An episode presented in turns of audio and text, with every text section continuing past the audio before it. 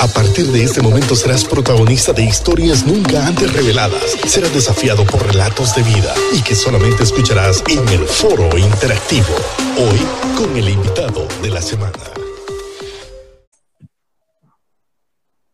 Continuamos, continuamos en Liderazgo Radio, porque liderar es servir e inspirar. Haz go por tu vida, por tu familia, por tu nación, sin duda, mi estimado Raúl. Ya con el siguiente invitado de este día. De Costa Rica tomamos vuelo. A ver, Adolfo, un, un fondo ahí de avión.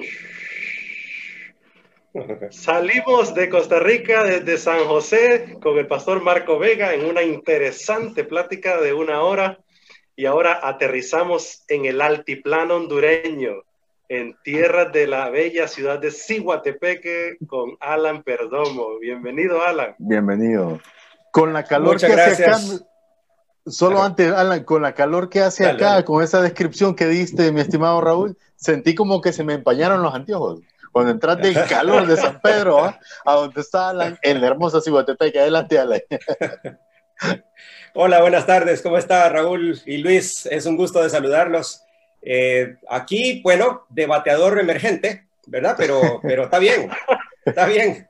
Este, grandes batallas se han librado y se han ganado con bateadores emergentes a lo largo de las grandes ligas. Así que, eh, y como estas son las grandes ligas, Liderazgo Radio es grandes ligas, por favor. Entonces, un gusto estar con ustedes. Es un gusto. No, no, de verdad. Y no pregúntenme a mí que una vez entré de, de jugador suplente, ahí como quien dice, ah, pongan a Raúl, si de todos modos vamos perdiendo. El amigo me dio los dos goles del triunfo, ¿verdad? Así que oh, para que vean. Alan, qué bueno tenerte con nosotros. Por cierto, vamos a hacer una introducción hoy de la plática que vamos a continuar el próximo sábado con Alan.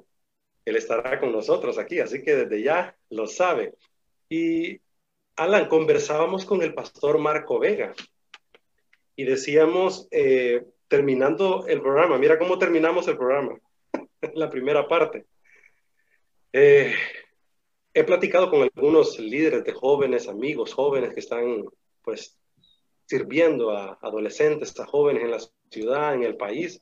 Y le decía al pastor Marco Vega, déjanos un mensaje para todos los pastores, porque las situaciones del mundo en que estamos viviendo son un reto para todos los pastores, ya sea vieja escuela o ya sea los pastores emergentes.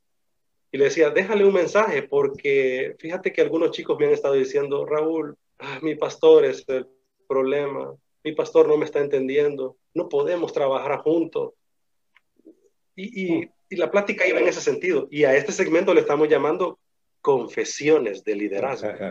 Así que estamos estrenando segmentos. ¿Y qué piensas tú de este tema? ¿Y qué puedes decirnos a todos los pastores y a la iglesia en general en este sentido? Bueno, eh, tema muy importante, muy relevante y muy complejo también, pero eh, les tengo una muy mala noticia. La mala noticia es que eh, la iglesia está formada por seres humanos y siempre vamos a tener el problema de que no podemos ponernos de acuerdo. Es, ese es un problema. Es un problema, a la vez es parte de nuestra naturaleza humana. Así que si alguien dice, tengo problemas con mi pastor, bueno, bienvenido a la humanidad, ¿no?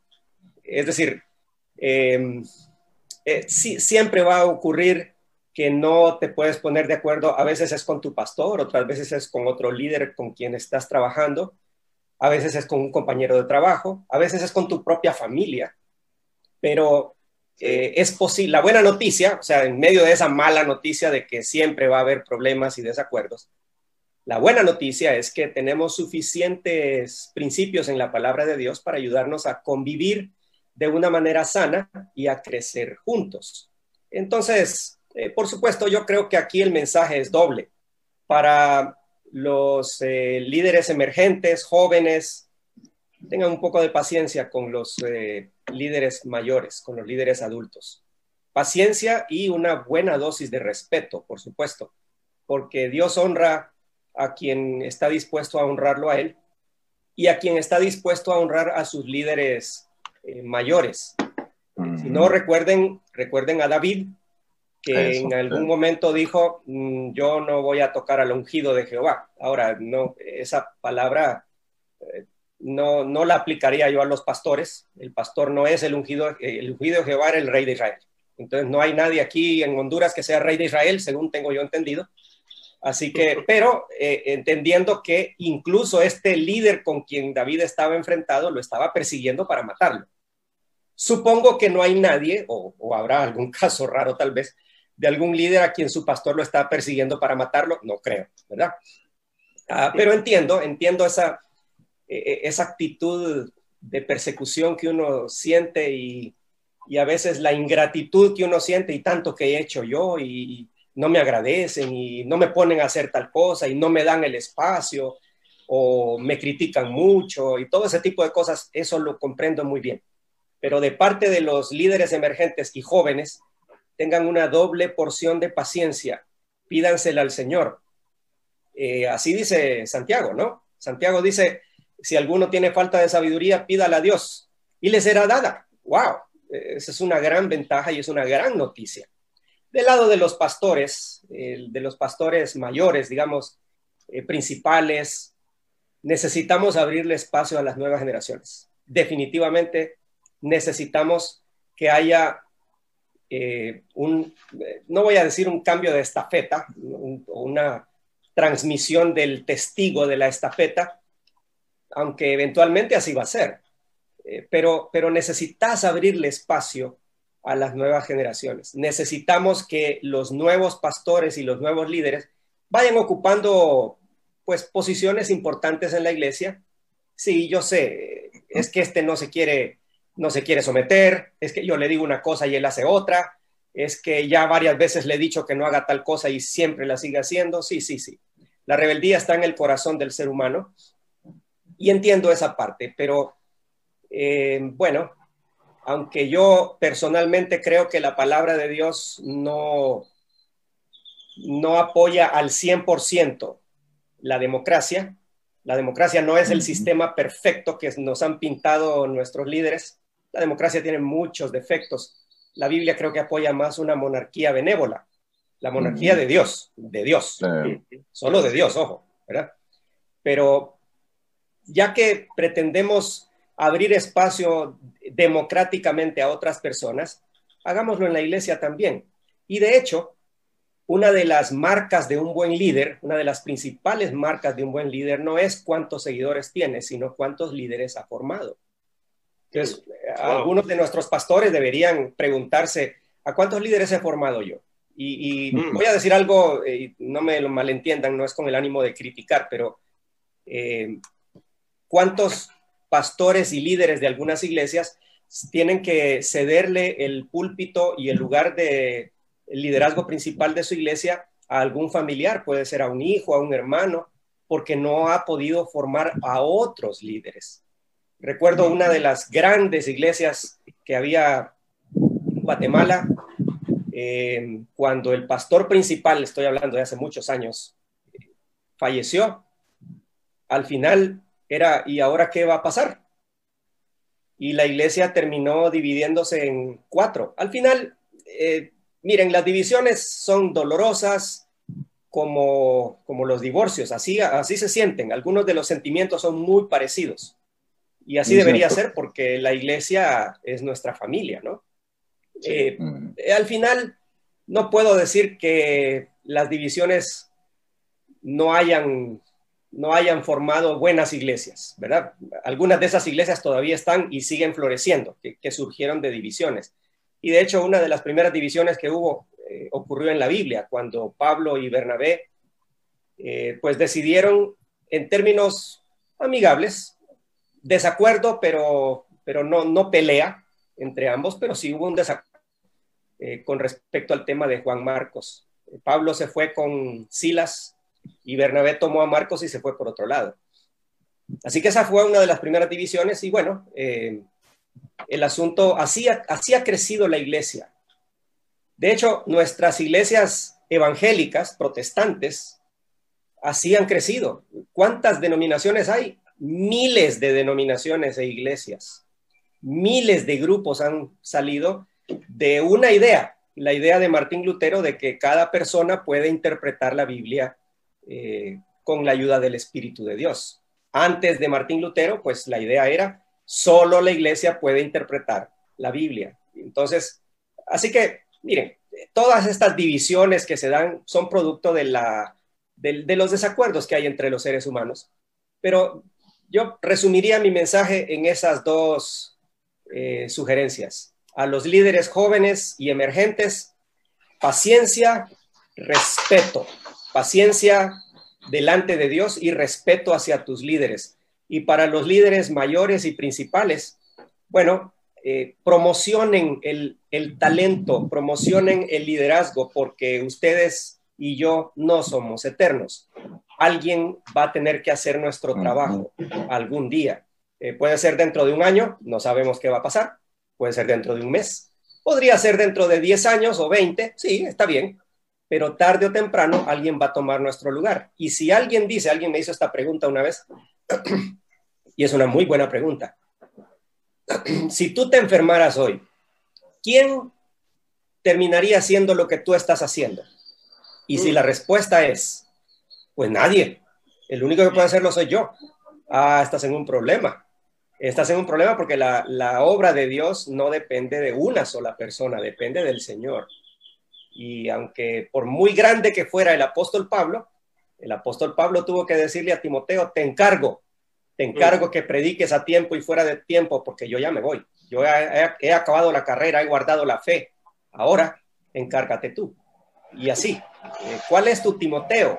¿Cuál es tu, tu la persona en quien puedes confiar ciertas cosas?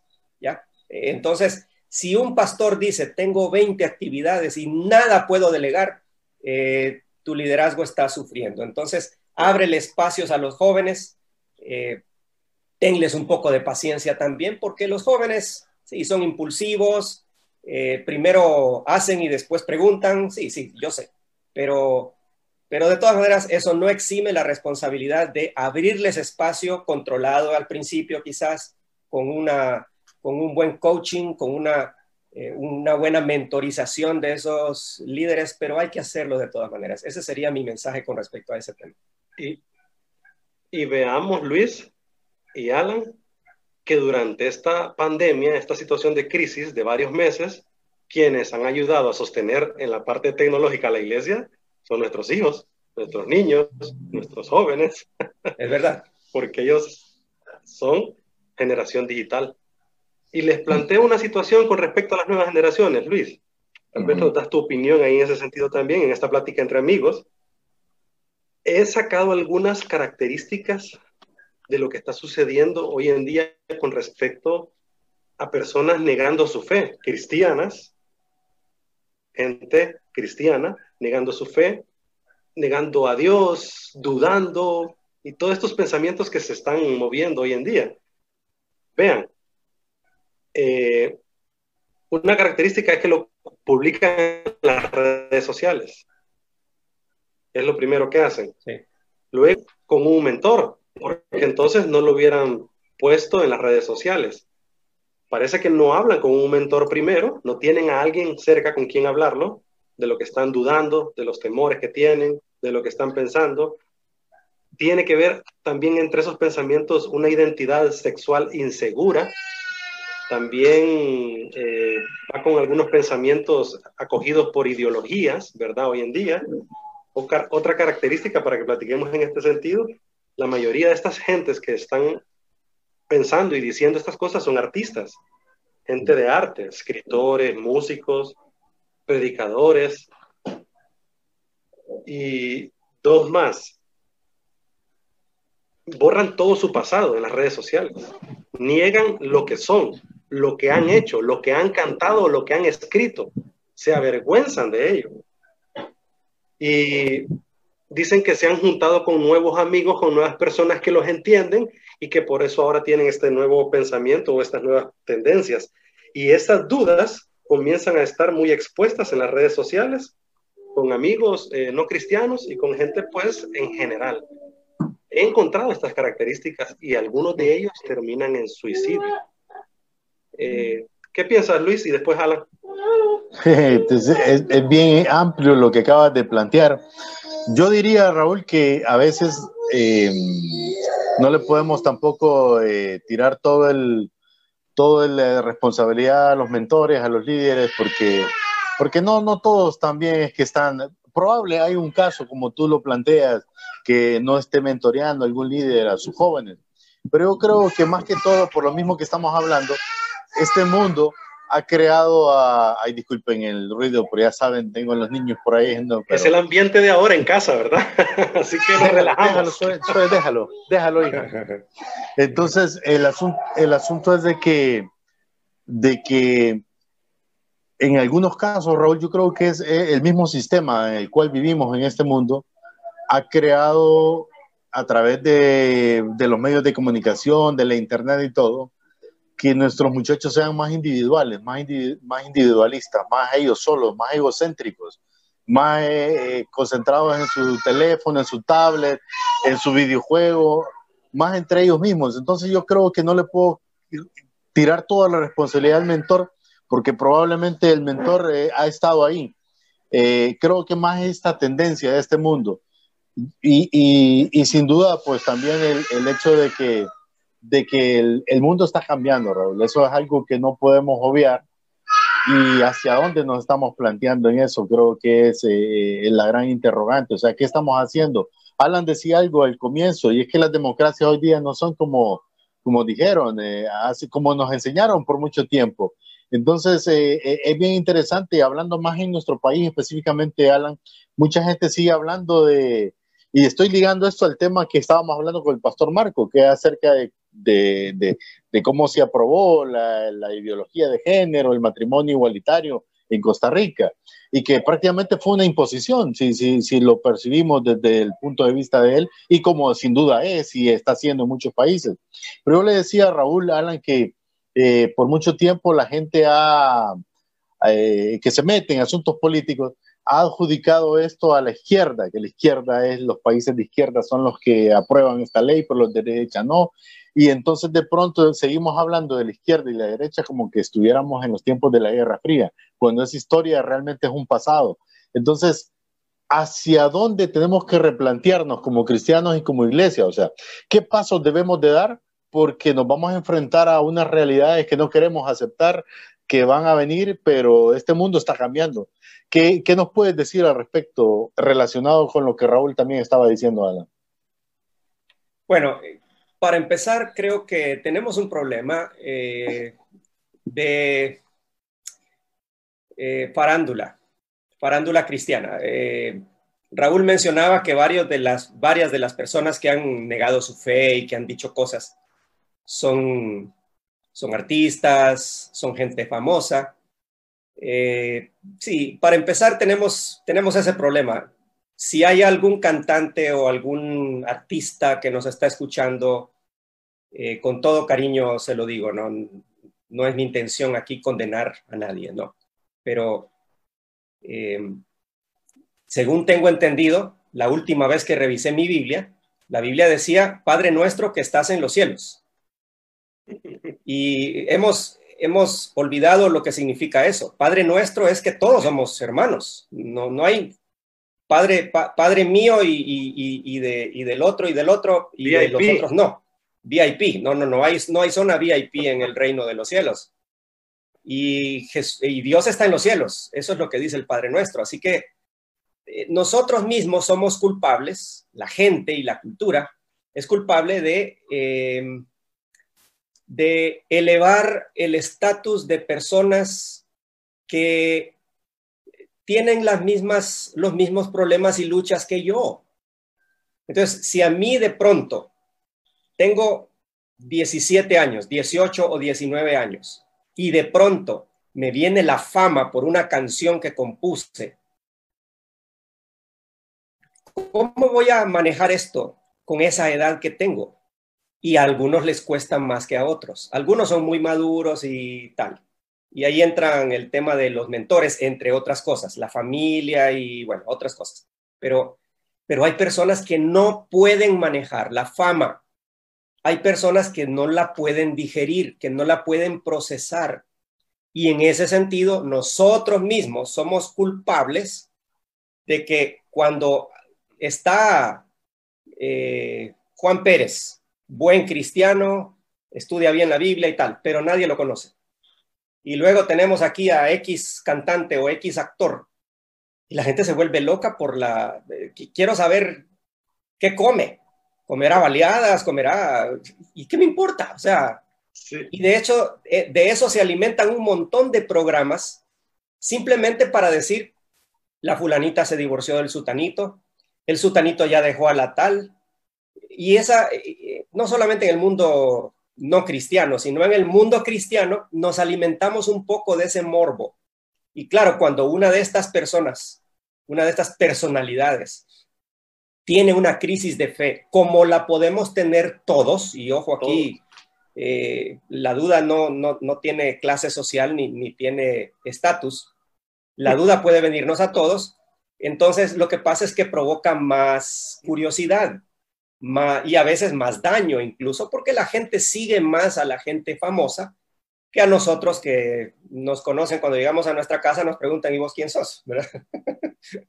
Entonces, eh, ese es el problema. Por un lado, necesitamos regular esto y esta pandemia nos ha ayudado un poco a ver eso. O sea, tan famosos son los Messi, los Cristiano Ronaldo, y en esta pandemia han sido un cero a la izquierda, porque han estado sin realizar la actividad a la que ellos se dedican, en la que son excelentes, muy buenos. Y de pronto, de pronto, a mí se me ocurrió un día, bueno, si el fútbol es un entretenimiento, es más importante un médico o una enfermera en esta situación que un futbolista. ¿De qué me sirve un futbolista que sea excelente para meter goles y hacer centros y todo eso en medio de esta pandemia? Pues no de mucho, tal vez para un poco de distracción, ¿verdad? Entonces, necesitamos bajar ese, ese nivel de, de, curiosidad y de celebridades cristianas y que llego y que eh, el autógrafo, eh, y no estoy en contra de eso. Yo sé que cuando uno asiste a conferencias y todo quiere llevarse un recuerdo del conferencista, está bien, pero siempre y cuando no termines tú promocionando la personalidad del predicador, del conferencista, del cantante por encima de la de Dios. ¿Ya? Miren, los cantantes, actores y gente famosa, predicadores que también son parte de la farándula, algunos de ellos, eh, se pueden volver personalidades muy influyentes. Hoy que está de moda la palabra influencers en relación con los youtubers o con la gente de Instagram, pues también en la iglesia hay influencers. Eh, pero a veces no se dan cuenta ellos que están siendo de mucha influencia para las nuevas generaciones, sobre todo para los adolescentes y las adolescentes que están de ahí viendo y que, se vuelven locos por saber qué, está comiendo el cantante tal. y, ¿Y a dónde va a comprar sus toallas? Eh, pues las va a comprar donde vos y yo las vamos a comprar, quizás en otro horario para que nadie lo moleste. ¿Me entienden? Por un lado. Por otro lado. Por cierto, Alan, si quieres, deja, deja el pensamiento ahí, en stand-by. Ya me están diciendo que vamos a la pausa comercial. Ah, deja el pensamiento que está muy interesante. y vamos hacia ese camino de quiénes deben ser los verdaderos influencers en nuestra vida, en nuestras familias hoy en día. Veamos realmente quiénes son las cosas y las personas prioritarias en el mundo de hoy, este mundo diferente que estamos viviendo hoy. Estamos con Galán Perdomo desde Cihuatepeque. Vamos a ir a la pausa comercial y regresamos al Liderazgo Radio.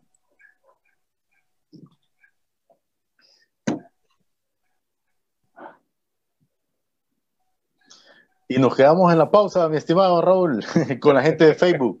No sé si lo leíste, tenemos saludos, hermanos, dice Joel Castro, eh, Manuel Orellana, nuestro amigo de Edubox, es Manuel, ¿verdad? Bendiciones, mis hermanos, que por cierto ha tenido bastante trabajo con este tiempo de pandemia, porque la plataforma le ha sacado el jugo a todas esas escuelas que utilizan esta plataforma educativa. Grito de amor, dice Daniel Asensio, al tema que hablábamos anteriormente, me imagino, con el pastor Marco. Y bendiciones, amigos, también de Daniel Asensio, entre otros. por lo que... Ajá. Yo aquí tengo también desde Santa Bárbara, Cristian, escuchándonos, Cristian Moreno. Saludos, mi brother, que bueno, siempre estás en la sintonía. Desde Nueva York están conectados, gracias por el saludo. Mi tía Lilian, tengo un amigo que se llama Germán, que está desde allá conectados también. Eh, aquí en Honduras tenemos a Ivette Castillo, Mónica González, Stanley de la Cruz, Valencia, mi tío Francisco, también desde Santa Bárbara, eh, Germán Figueroa, ya lo había dicho, creo yo, Michael Mejía, desde La Esperanza, ahí cerquita, mi estimado Daniel Asensio, misionero, hondureño en aquellas tierras, te mando saludos. Saludos a Saludos. Eh, también nuestros amigos de Librería Encuentro, ahí en Cihuatepeque, saludos. Ah, Encuentro, Unión Bíblica, conectados con nosotros. Junior Sánchez, gracias, de verdad. Saludos. Joel Castro dice, muy buen tema. Saludos a todos. Emanuel Orellana, creo que ya lo habías dicho, Luis. No sé si tienes alguien más ahí. No, no veo a nadie más ahorita por el momento. Pero estamos bien. Aquí quiere saludarlos alguien rapidito antes de que entre al aire. The New Generation. Hola Santiago. Con otra mano, con la otra mano. Con la otra mano. Como que le crecieron los dientes y los cachetes en estos días, Santi, ¿verdad? Comiendo. Por el ejercicio. Crecen esos músculos. Está bueno, está bueno. Excelente, excelente. Gracias, Alan, por eh, el espacio, ¿verdad? Y sé que vamos a tener una muy buena plática para la eh, próxima también, el próximo sábado. Les invito a todos los que están conectados en las redes sociales para que visiten eh, la página de Liderazgo Radio, ASGO, H-A-Z, haz de hacer, go en inglés, de ir, vamos, echémosle gana, y ahí mirarán todo el contenido todo lo que estamos subiendo, también nuestros podcasts, ahí estamos, ¿verdad? Con Luis, nuestros podcasts. ¿Cuál es el tuyo, Luis? As, Go con Luis. Así es, así lo pueden encontrar. El mío, Liderazgo con Raúl Paz, ahí estamos conectados y también estamos subiendo en el YouTube contenido, igual Luis Gómez, Raúl Paz, para que podamos eh, ser desafiados e inspirados, pues, con todo lo que estamos platicando. Y también mi estimado Alan Perdomo, ahí está, on fire, como dicen, ¿verdad? Con todos los contenidos que Alan cada vez está compartiéndonos, ya con tu nuevo libro, ¿verdad, Alan? Sí, bueno, gracias a Dios ahí Dios me permitió hacer eso y un grupo de amigos que también, eh, bueno, nos ayudó a hacer ese, esa pequeña aportación al diálogo en medio de esta pandemia. es, así es como he definido ese, ese proyecto. Buenísimo, lo vamos a decir al aire, ¿verdad? Eh, solo voy a esperar la señal de Adolfo. Les recuerdo a todos que estamos en vivo, es la una de la tarde con 36 minutos, en vivo, ¿verdad? Y vamos al último segmento de nuestro programa. Estamos en Logos FM 104.9 y ahí nos conectamos cada sábado a partir de las 12. Una crisis complicada para una vida complicada, es el nuevo escrito de nuestro amigo Edgar Allan. Me imagino que en homenaje a Edgar Allan Poe. Sí, sí, sí, sí. Sí, claro. Mi papá era maestro de literatura, así que... Vamos, Raúl. Vamos al aire. Ahí está, ahí está. 3, 2, 1, vamos. Gracias a todos por la sintonía y por estar conectado en Liderazgo Radio con Raúl Paz Jr., tu servidor, y Luis Gómez. Estamos en esta segunda hora en una plática muy interesante con Alan Perdomo, él es escritor, conferencista, teólogo, papá, esposo. ¿Qué más? Eh, muchas cosas. Y les quiero decir que ya Alan lanzó su nuevo libro en versión digital, como se está haciendo hoy en día, y de manera gratuita, ¿verdad, Alan? Sí, así es, así es. Por la gracia de Dios y con la ayuda de algunos amigos hemos podido hacer ese proyecto, sí. Una crisis complicada para una vida complicada. Aquí lo tengo ya en mi celular, ustedes lo pueden ver. Magnífico, Alan. Voy por el cuarto capítulo. No, yo creo que lo voy a leer de un solo, pero después voy a repasarlo. Mucho aprendizaje, de verdad. Si ustedes desean el libro, por favor escríbanos, escríbanos en nuestras redes sociales, que ahí vamos a enviarles una copia, ¿verdad?, de este nuevo libro, Una crisis complicada para una vida complicada, de nuestro amigo Alan Perdomo. Eh, cuéntanos un poquito, será, en un minutito, ¿qué consiste el libro, Alan? Bueno, el libro tiene como propósito decirle a la iglesia y a toda la gente que la vida no es sencilla. A veces la iglesia ha tratado de decir que la, la vida es bastante sencilla, que viene un virus, no hombre, solo leemos el Salmo 91 y ya está, se acabó, ya no es problema. Eh, que tenemos problemas en la iglesia, no, simplemente usted diga que, que Dios está con nosotros y ya está. Eh, pero no, la vida es bastante compleja, bastante complicada y la Biblia lo presenta así. Esa es la idea del libro, ¿verdad? Decirles, esta crisis del COVID-19 nos revela varias cosas con respecto a Dios, con respecto al ser humano, con respecto al pecado, con respecto a la iglesia y con respecto a las profecías. Básicamente, por ahí anda la idea del libro. Así que si quieren leerlo y compartirlo con otros, bienvenido. Excelente, mi estimado Alan. Sí, dejamos en pie la conversación anterior, Alan, hablando de los influencers. ¿Quiénes deberían de ser los influencers? ante esta nueva situación que estamos viviendo hoy en día? Bueno, eh, iba a decir también antes de entrar en lo de los influencers que, miren, las dudas que uno tiene, hablábamos primero de la, de la farándula cristiana y de las celebridades que nosotros mismos hemos promocionado y que algunos de ellos, no es culpa de ellos, que conste, a veces algunos son puestos en una situación eh, complicada en la que tienen que manejar no solamente su propia vida, sus propios problemas, sino también eh, bueno, ahora un estatus distinto como celebridades. Entonces, eso cuesta, cuesta manejarlo. Pero iba a decir al mismo tiempo que las dudas que tenemos, tenemos que expresarlas. Ese es otro tema complicado, difícil y es casi un tabú en las iglesias. Porque hoy en las iglesias la idea es, no, tú no puedes tener dudas. ¿Qué te pasa? Eres un hijo de Dios, ¿ya? Pero, pero tenemos dudas. Elías mismo en la Biblia tuvo dudas. ¿por qué estoy yo solito? Ya solo yo he quedado, le dijo a Dios. Y no era cierto, pero, pero así cuando uno, cuando uno está en depresión y en ansiedad, mira todo negativo. Y así era, era Elías, ¿verdad? Todo lo miraba negativo. Y entonces el Señor le contesta, no, pues hay cinco mil que no han doblado sus rodillas. Eh, y entonces lo lleva, interesante eso, no, no, no es un libro de psicología la Biblia, pero lo lleva a una cueva, lo hace dormir, le da de comer dos veces y a propósito, los expertos dicen que eso ayuda mucho el descansar, dormir, comer, alimentarse, ayuda mucho en, esas, en esos momentos. Pero si tienes dudas... Descansar entonces. Claro, por supuesto. Bueno, de hecho es una celebración espiritual. Descansar, Dios dijo que de siete días había que descansar uno. Yo creo que ese es un principio eterno, universal, no como, no, no como regla y si no lo haces te vas al infierno o perdés. No, pero si Dios dijo de siete días descansa uno, ¿por qué nosotros decimos, no, pero es que Dios no sabe lo ocupado que yo estoy, ¿verdad? Entonces, mira, dudas hay que expresarlas. Lean el Salmo 13, por ejemplo. A mí me encanta el Salmo 13 por eso. El salmista pregunta varias veces, ¿hasta cuándo, Señor? ¿Hasta cuándo, Señor? ¿Hasta cuándo, Señor? Y al final él termina diciendo, no, me doy cuenta que Dios es un Dios misericordioso, pero al, propósito, el texto no dice que se le solucionó el problema.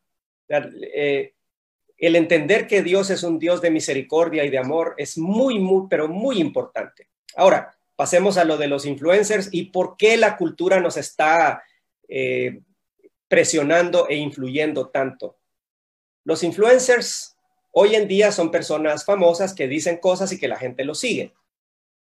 El influencer número uno debe ser Dios, sin lugar a dudas. ¿Y cómo nos puede influir Dios? nos puede influir a través de su palabra. O sea, para los que nos están escuchando y siguiendo en las redes, la manera en la que vos podés ser un influencer en el reino de Dios no es abrir tu canal de YouTube, no, empezar, no es empezar a contar historias en Instagram o a subir videos a TikTok. No, uy, comenzá a leer tu, tu, tu Biblia, la escritura, comenzá a leerla, léela y lo que encontres allí bien interpretado, porque igual fue Judas y se ahorcó. ¡Ajá! Ese es el ejemplo que Dios quiere que yo siga. Pues obviamente tenés que interpretar bien lo que dice el texto, ¿no? Porque si no, caemos en serios errores. Pero empezar a decirle a Dios, Dios, ¿qué quieres que yo haga? Comenzá a leer la vida de Jesús. Comenzá a leer el Evangelio de Juan.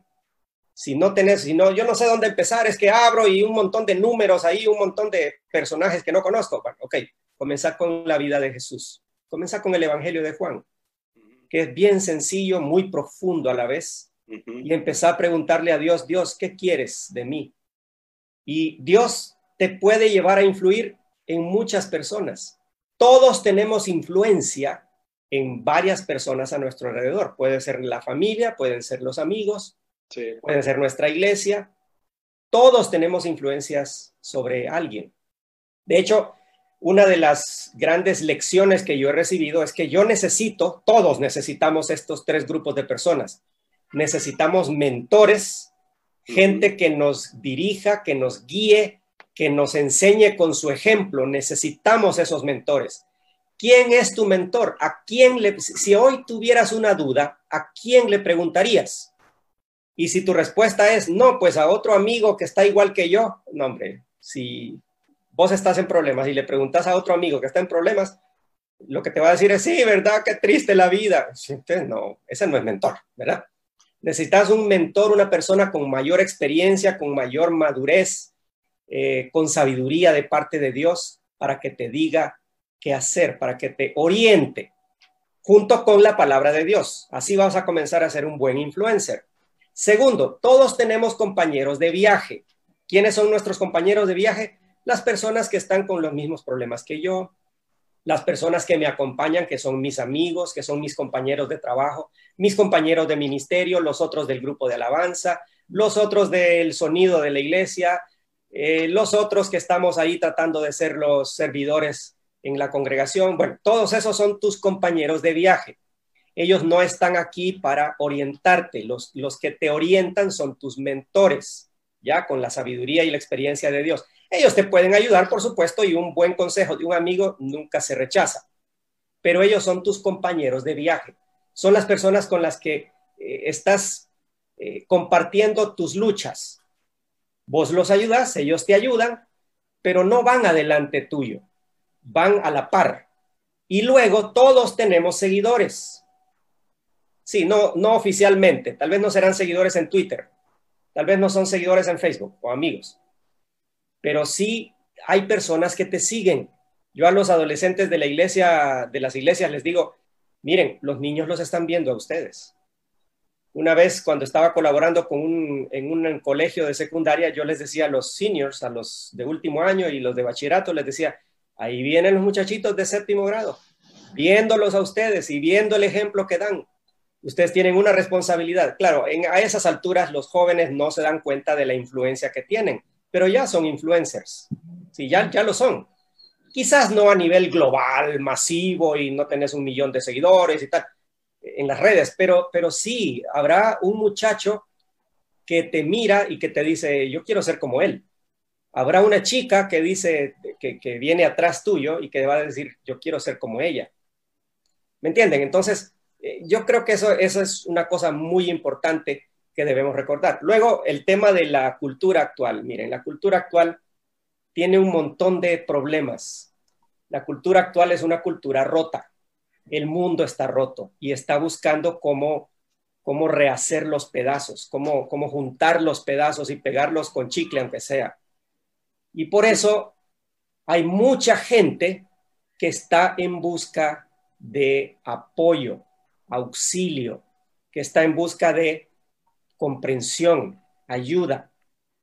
Y en ese sentido, debo decir esto con mucho cariño, pero lo voy a decir. La iglesia está fallando al dar esa, ese cariño, ese amor y ese apoyo a muchas personas. Nos hemos vuelto los jueces de la sociedad. Uy, miren a ese político, qué corrupto que es. Lo cual está bien, no, no vamos a esconder la corrupción y la, la sirve sinvergüenzada, como decía mi abuela. Pero, pero al mismo tiempo, al mismo tiempo, y ya oraste por ese alcalde, por ese diputado, ya, ya, ya oraste. Si la Biblia eso es lo que me dice. A propósito, una vez dije esto en una reunión y no cayó muy bien por la forma en la que estaba la reunión, pero la Biblia dice en primera Pedro, por causa del Señor, sométase toda persona a las autoridades. Y yo, claro, ah, es que usted no conoce nuestras autoridades yo, no conozco a las autoridades tal vez, pero a Dios sí. Y ahí dice, por causa del Señor, dice ahí. No dice porque son buenas autoridades, porque eh, este es el mejor, la mejor corporación municipal que hemos tenido. No, no es por eso. Es por causa del Señor. Y luego dice, honrad a todos, amad a los hermanos, temed a Dios, honrad al rey. Eso dice Pedro, en medio de una situación de persecución. Entonces, ¿Qué quiere decir eso? Quiere decir que yo debo empezar a influir en la sociedad, pero con valores positivos. No es imponiendo mi opinión, no es diciendo yo tengo la doctrina única y aquí el que venga. No, es con solidaridad. En estos momentos de pandemia, por ejemplo, más que explicar el problema del mal, por qué un Dios bueno permite que haya sufrimiento y dolor en el mundo, miren, la gente no está esperando ese tipo de, de, respuestas teológicas. La gente está esperando un abrazo que tiene que ser virtual en estos momentos, ¿no? está esperando que si tenés cinco libras de arroz, compartas una con tu vecino que sabes que tiene problemas. No necesitas ir allá y exponerte a la enfermedad, no. Simplemente decirle, llamarlo y decirle, vecino, le dejé una libra de arroz ahí en su, en su portón, vaya a recogerla antes de que alguien más se la lleve. o algo así, ¿me entienden? La solidaridad es la que va a influir en el mundo de hoy. Todo este tema de la izquierda, la derecha, la ideología de género y todo lo demás, que es un tema bastante amplio y quedaría para varios programas quizás.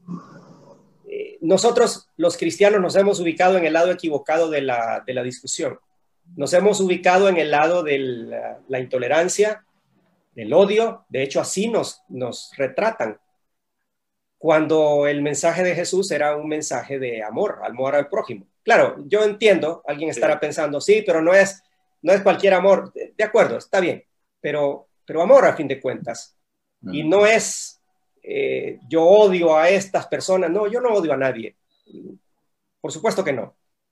Ahora, tengo derecho a no estar de acuerdo con algún estilo de vida, con alguna cosa. Yo, estoy, pero, pero, pero una cosa es no estar de acuerdo con cierto estilo de vida y otra cosa es condenar a las personas, alejarlas totalmente o discriminarlas y mucho menos odiarlas, ¿no? Así que esa influencia que tiene que venir de parte de los creyentes tiene que venir de la influencia de parte de Dios, de los valores de Dios, de la unidad de los cristianos, de la solidaridad, del amor al prójimo, del amor a algo superior o a alguien superior que es nuestro Dios. De ahí desde donde debe venir nuestra influencia. Sí, que qué cosas tan feas las que ocurren en la sociedad, sí, de acuerdo, pero ¿y qué, por qué te extrañas si estamos viviendo en un mundo caído? Estamos viviendo en la época post caída de Adán y Eva. Esta es una época especial, es un gran paréntesis el que estamos viviendo. Algún día cuando volvamos a la normalidad, yo una vez escribí un artículo que así se llama, algún día todo regresará a la normalidad. Y es cuando estemos en la eternidad, esa es la normalidad. No es cuando descubra la vacuna contra el coronavirus, no. Es cuando estemos en la eternidad, esa será la normalidad normal, la verdadera normalidad. Ahorita estamos viviendo en una época de pecado.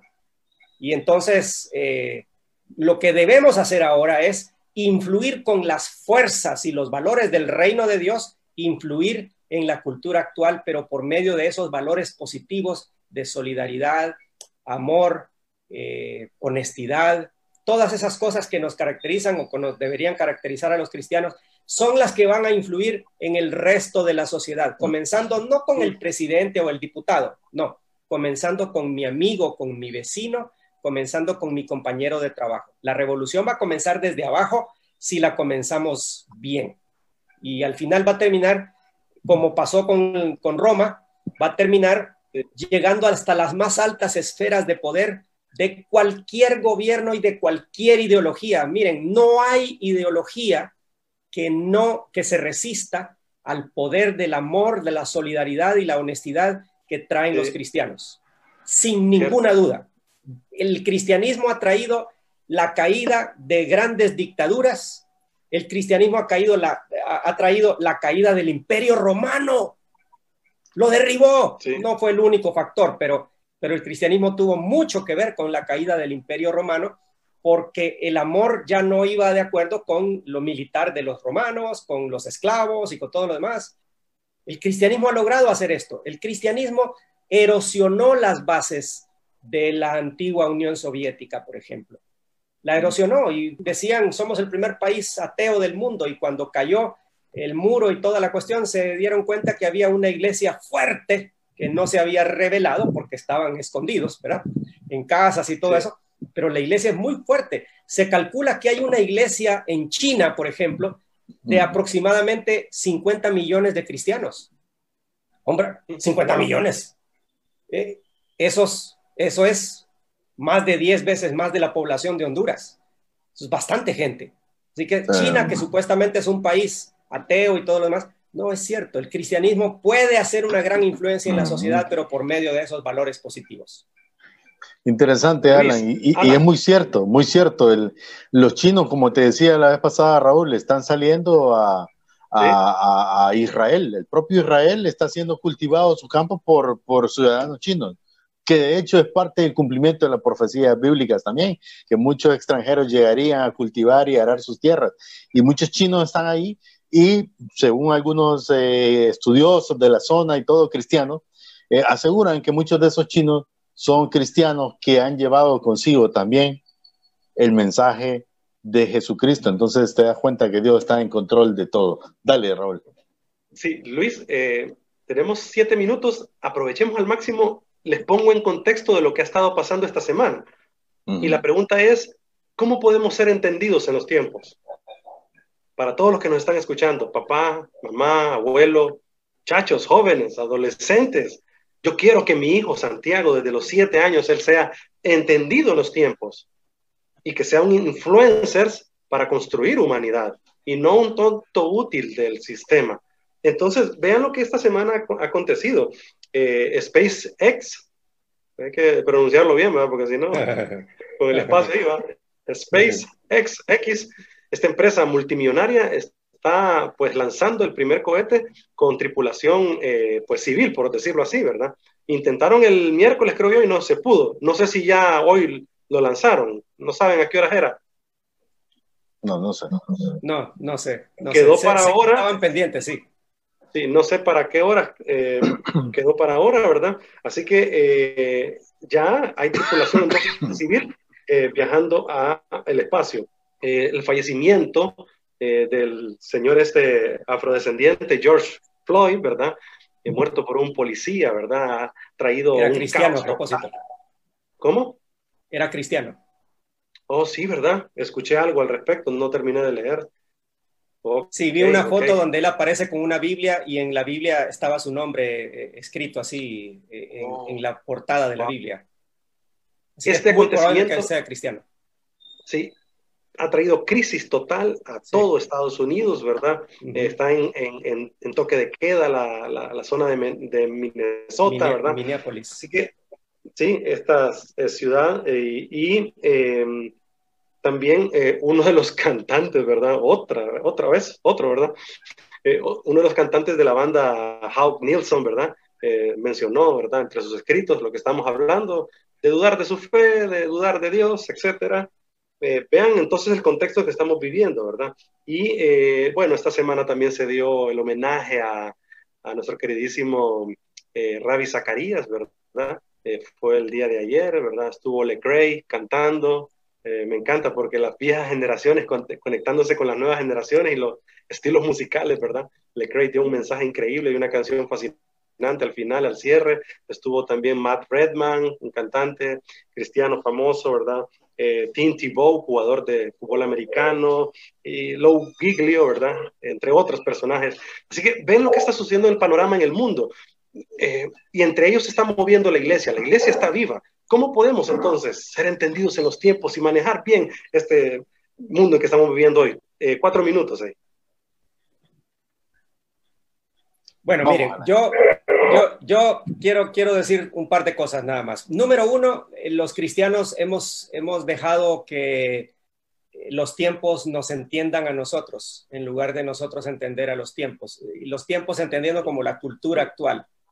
Eh, debemos, debemos, ser, debemos ser las personas más informadas. Decía el famoso teólogo suizo Karl Barth, decía, el cristiano debe vivir con la Biblia en una mano y con el periódico de la mañana en la otra.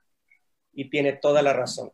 Hay algunos cristianos que son expertos en los eh, acordes de la canción, tal y tal, o algunos eh, en el ministerio y tal, pero cuando les preguntan acerca de SpaceX, por ejemplo, o de Rabbi Zacarías, no, a ese rabino no lo conozco, ¿verdad? Porque así va a decir. Entonces, necesitamos estar bien informados. Eh, si me están escuchando, los cristianos que me están escuchando, por favor, lean la página de editoriales de los periódicos. Entren ahí, eh, porque yo sé que ya no se leen mucho los periódicos físicos, pero eh, la, sección de opinión todavía está ahí. Y a propósito, un amigo mutuo, Gibson, escribe en la sección de opinión de la prensa, Gibson Melgares escribe ahí. Eh, y entonces esa, esas opiniones hay que escucharlas, no solamente las cristianas, número uno. Número dos, necesitamos tener una actitud de misión, una actitud misional. ¿Qué significa eso? Yo estoy aquí no para que me digan qué hacer, yo estoy aquí con una misión de parte de Dios, que es transformar el mundo y conquistarlo para su gloria. No es nada menos que eso no estoy aquí para mantener mi iglesia y que no se caiga la, asistencia y las ofrendas. No, estoy aquí para conquistar el mundo. Así que tenía razón la vieja caricatura de Pinky y Cerebro. ¿Qué haremos esta noche? Tratar de conquistar el mundo. Eso es lo que tenemos que hacer. ¿Y cómo se va a conquistar? Pues buscando discípulos. Eso es lo que dice Mateo 28, ¿no?